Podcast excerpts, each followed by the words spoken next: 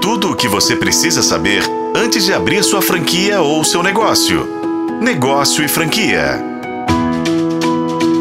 O interior virou a oportunidade para o varejo. Os grandes centros estão complicados, cheios e caros. Isso é um fato. Encontrar pessoas para trabalhar se tornou um desafio desestimulante para muitos varejistas.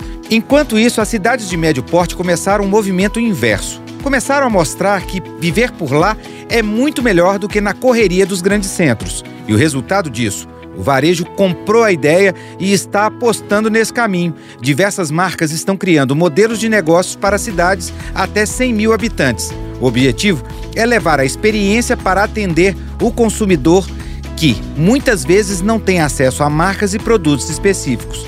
O que muda agora? Franquias mais baratas em modelos para atender uma demanda super específica.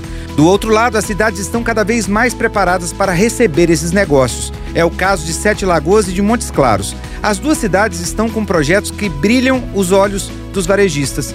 Um levantamento da Junta Comercial de Minas Gerais apontou que Montes Claros é a 11ª em agilidade na abertura de negócios entre os municípios mineiros. De acordo com a pesquisa, esse processo leva em média 17 horas e 51 minutos para ser concluído na cidade.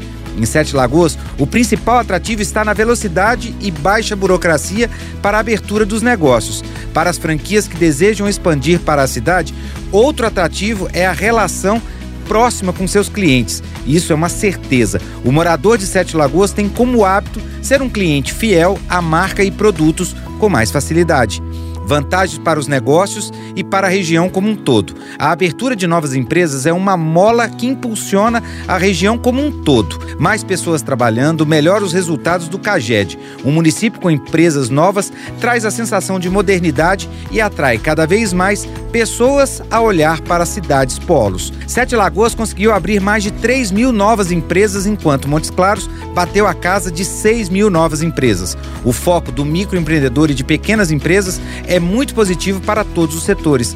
Ganha o município, ganha a população e ganha o varejo.